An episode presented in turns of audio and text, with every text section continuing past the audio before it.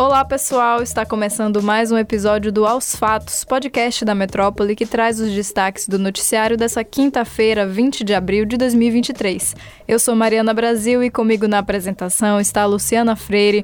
Oi, oi, Lu! Olá, Mari. Olá a todos os nossos ouvintes aí que estão nos acompanhando. O presidente Luiz Inácio Lula da Silva comentou nesta quinta-feira a respeito da situação do general Gonçalves Dias, que pediu demissão do Gabinete de Segurança Institucional, que é o GSI, da presidência na última quarta-feira, assunto que a gente trouxe aqui com destaque no Aos Fatos. Questionado se havia ficado frustrado com o pedido de demissão do ex-ministro, Lula foi sucinto e afirmou que não, já que o militar saiu por conta própria, isso em suas palavras. Já o vice-presidente Geraldo Alckmin, do PSB, avaliou a decisão do general como coerente e disse que ele, Gonçalves Dias, tomou a atitude que deveria ter tomado, que é pedir demissão, e o presidente aceitou. Então, bola para frente. A saída de Gonçalves Dias do GSI acontece depois de um vídeo capturado pelo circuito interno de segurança do Palácio do Planalto, que foi divulgado pela CNN Brasil. A gente também comentou isso no episódio anterior. Nas imagens é possível observar o ex-ministro auxiliando extremistas que estavam dentro da sede do executivo durante os atos antidemocráticos no dia 8 de janeiro. E sobre as imagens que só vieram à tona agora, o general Gonçalves Dias disse a Lula que a câmera do circuito interno, posicionada para o corredor de acesso ao gabinete presidencial no Palácio do Planalto, estava quebrada e por esse motivo não havia imagens daquele local durante a depredação do Palácio do Planalto, em 8 de janeiro. E foi por isso que o governo foi surpreendido com a divulgação das imagens na última quarta. Segundo o Diário Paulista, a portas fechadas, Lula avaliou que Dias caiu numa armadilha e que foi enganado pela sua própria equipe, que no início do ano era composta em sua maioria por apoiadores do ex-presidente Jair Bolsonaro do PL. E ainda sobre esse assunto, a Polícia Federal recebeu uma determinação do ministro do Supremo Tribunal Federal, o STF, Alexandre de Moraes, para que ouça o ex-ministro Gonçalves Dias sobre os vídeos. O depoimento deve ocorrer em até 48 horas. A determinação é da última quarta-feira, mas tornada público nesta quinta. A decisão manda ainda que o novo chefe interino do GSI, que é Ricardo Capelli, identifique todos os servidores, civis e militares, que aparecem nas imagens dentro do prazo de 24 horas. Então, esse assunto ainda vai render, né, Mari? Isso mesmo.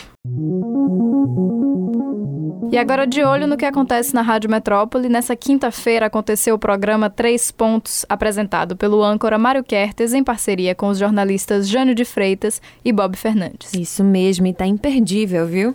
Na conversa, Bob Fernandes questionou a ausência de militares na CPI do 8 de janeiro e comentou a demissão do general Gonçalves Dias do cargo do ministro-chefe do Gabinete de Segurança Institucional GSI. A gente estava falando sobre isso agora.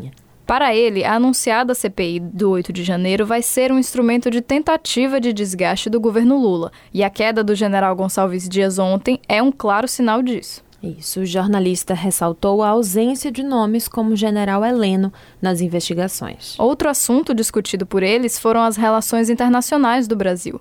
Jânio de Freitas alertou para possíveis reações dos Estados Unidos à tentativa de países de se desligarem do país. O jornalista ressaltou que, novamente, na América Latina, os políticos têm se reunido para enfrentar o domínio dos americanos e agora têm que se preparar para defender a reação americana. A gente comentou sobre essa questão de relações internacionais do Brasil ao longo dessa semana também. Lula, que viajou à China, depois Emirados Árabes e deu declarações importantes sobre esse assunto.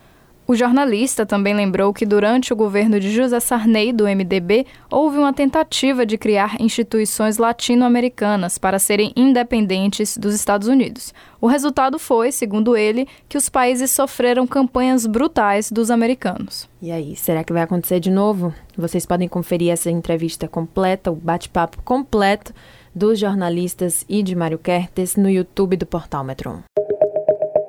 E agora, de olho na política local, o PP baiano deve fazer um rodízio no comando do Diretório Estadual do partido. Segundo o atual presidente da sigla na Bahia, o deputado federal João Leão, já há quatro nomes definidos para os próximos oito anos. O rodízio vai ser feito na seguinte ordem, fiquem ligados. Primeiro, o deputado federal Mário Negromonte Júnior, o ex-deputado federal Ronaldo Carleto, o deputado federal Cláudio Cajado e o ex-deputado federal e secretário de governo da Prefeitura de Salvador, Cacá Leão. Ao Metro 1, Leão afirmou que os parlamentares vão ficar na presidência da sigla por dois anos cada um.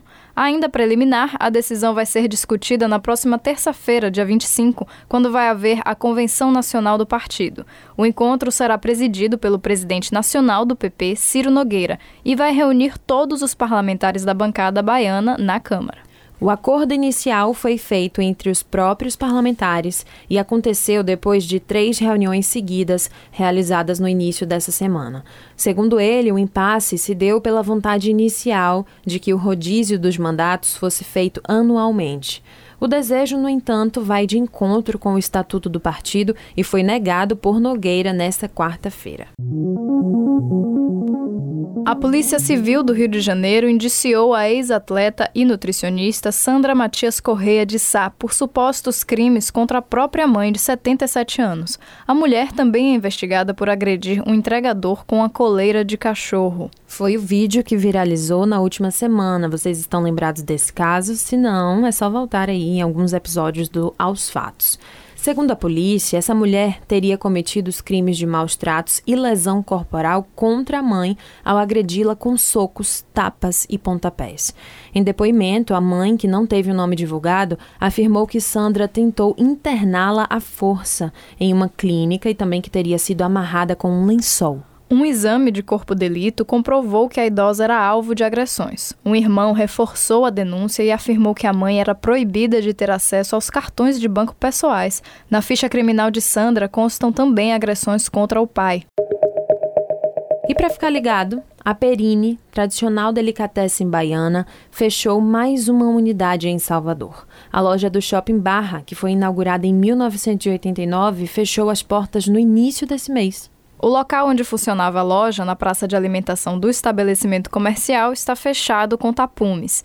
A unidade era a última funcionando dentro de shoppings em Salvador. Em janeiro deste ano, a rede anunciou o fechamento de três unidades localizadas no Shopping da Bahia, no Shopping Salvador e no Shopping Paralela, na capital baiana. As outras unidades da rede que seguem em funcionamento são na Graça, na Pituba, também na Avenida Vasco da Gama, na Café Costa Azul, além do delivery. A primeira unidade da Perini foi fundada em 1964 como panificadora elétrica da Barra e ela foi fechada no ano de 2021. É isso, pessoal. O episódio de hoje fica por aqui. Você pode conferir essas e outras notícias no portal do Metro 1. Confira também as nossas redes sociais. Anote aí arroba grupo.metrópole no Instagram e também no TikTok e arroba metrópole no Twitter. E ative as notificações no Spotify para receber um alerta toda vez que sair um novo episódio do Aos Fatos. Tchau, tchau, pessoal, e até a próxima. Valeu, Mari. Tchau, pessoal. Um bom feriado. Até a próxima.